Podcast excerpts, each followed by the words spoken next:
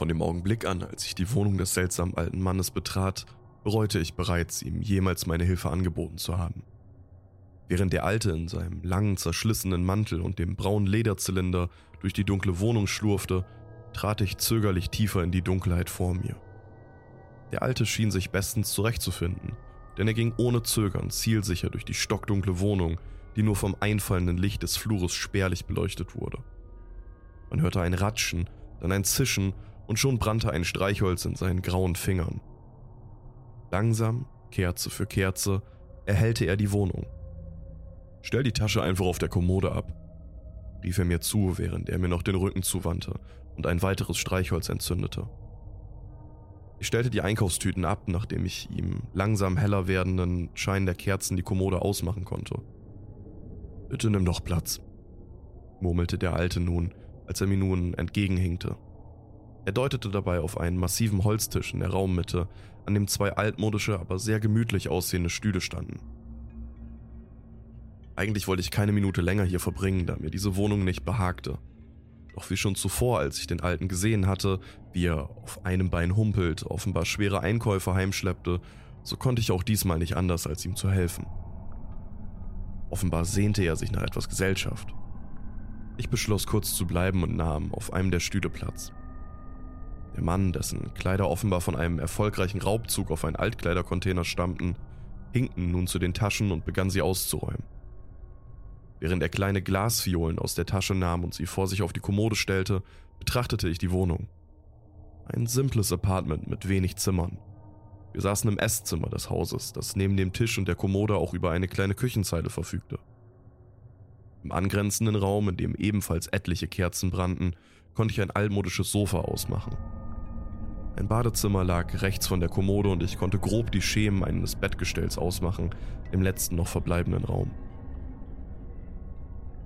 Vor jeder der Kerzen, die meist auf kleinen Halterungen an der Wand standen, waren farbige Glasplättchen angebracht, sodass sie ein leicht gedämpftes, farbiges Licht durch den Raum warfen.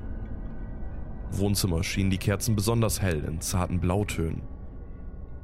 Der Mann legte ein paar grüne Äpfel auf den Tisch und schlurfte dann umher, um die restlichen Einkäufe wegzuräumen. Nur die Glasviolen ließ er stehen. Als er endlich mir gegenüber Platz nahm, hatte er sich ein kleines Brotmesser und einen Teller geschnappt. Er begann seelenruhig, so als sei er sich mit seiner Anwesenheit längst nicht mehr gewiss, einen der Äpfel in kleine Stücke zu schneiden.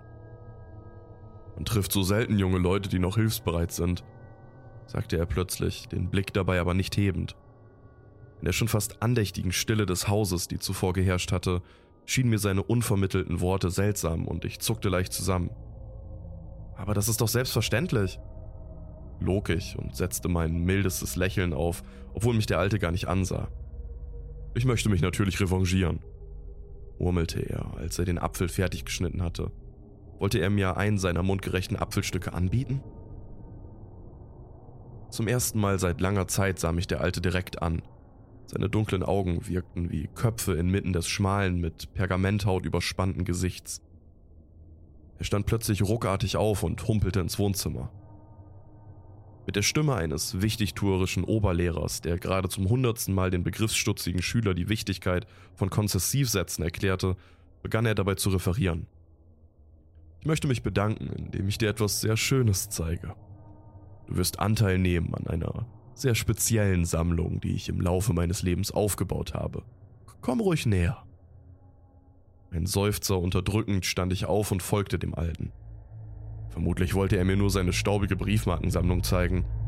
Doch meine Erwartungen wurden jäh enttäuscht, als ich mich vor einem von zahlreichen blauen Kerzen erleuchteten Wandregal wiederfand, welchem hunderte kleiner Glasviolen standen. Bei näherer Betrachtung stellte ich fest, dass sie alle mit einer klaren Flüssigkeit gefüllt waren und dass jede der kleinen Fiolen mit einem beschrifteten Etikett versehen war. Die Schrift konnte ich aber beim besten Willen nicht entziffern, dafür war das Licht dann doch zu schlecht. Der alte Mann stand erwartungsvoll neben mir und sah mich an. Ist das nicht wunderschön? fragte er verträumt. Was ist das denn? fragte ich etwas perplex und schämte mich augenblicklich für meine provinziell klingende Frage. Der Alte lächelte verständnisvoll. Er hinkte vor das Regal und griff eine der Fiolen mit spitzen Fingern. Dann schlurfte er zurück zum Esstisch und bedeutete mir eine Geste, ihm zu folgen. Am Tisch angekommen nahm er wieder Platz und hob dann das kleine Fläschchen hoch, als sei es eine unbezahlbare Reliquie. Ein besonders guter Jahrgang, versprach er, während er je einen Tropfen auf jedes Apfelstück träufelte. Dann reichte er mir ein Stück des Apfels. Ich entschloss in diesem Augenblick, dass ich das Stück Apfel essen würde, um dann umgehend diesen irren Alten zu verlassen. Ich wartete, bis der Alte sich ebenfalls ein Stück in den Mund gesteckt hatte und es mit Genuss verspeiste. Dann biss ich in meines. Im selben Moment explodierte in mir ein helles Licht. Ich erinnerte mich nur noch etwas Salziges geschmeckt zu haben, dann wurde alles hell. Ein kleiner Junge taucht vor meinem geistigen Auge auf. Er spielt im Sandkasten auf dem Spielplatz. Ein Flugzeug fliegt dröhnend am Himmel vorbei. Er blickt auf. Als er wieder runterschaut, steht dort der alte Mann und lächelt. Dann ein Schrei. Hoch und spitz wie von einem kleinen Mädchen. Das Bild verschwimmt. Die Schreie weichen einem Wimmern, dann wieder ohrenbetäubende, spitze Schreie, schließlich Stille. Meine eigenen Augen füllten sich mit Tränen und ich sitze wie erstarrt, die Hände festgekrallt in den Tisch. Der Alte schien eine ähnliche Erfahrung gemacht zu haben, denn sein ganzer Körper bebte und seine Augen traten weit aus den Höhlen. Es geht doch nichts über frische Kindertränen, raunte er mit einer kehligen, befremdlichen Stimme. Dann brach er in ein bellendes Gelächter aus, das mir alle Nackenhaare zu Bergen stehen ließ. Meine Starre löste sich schlagartig und ich fuhr hoch. Noch immer von Schrecken gepackt, schnappte ich mir die Fiole, die noch auf dem Tisch stand, wirbelte herum und stürmte aus der Wohnung, wobei mich das grässliche Gelächter des Alten verfolgte. Ich rannte so weit, bis meine Lungen fast kollabierten.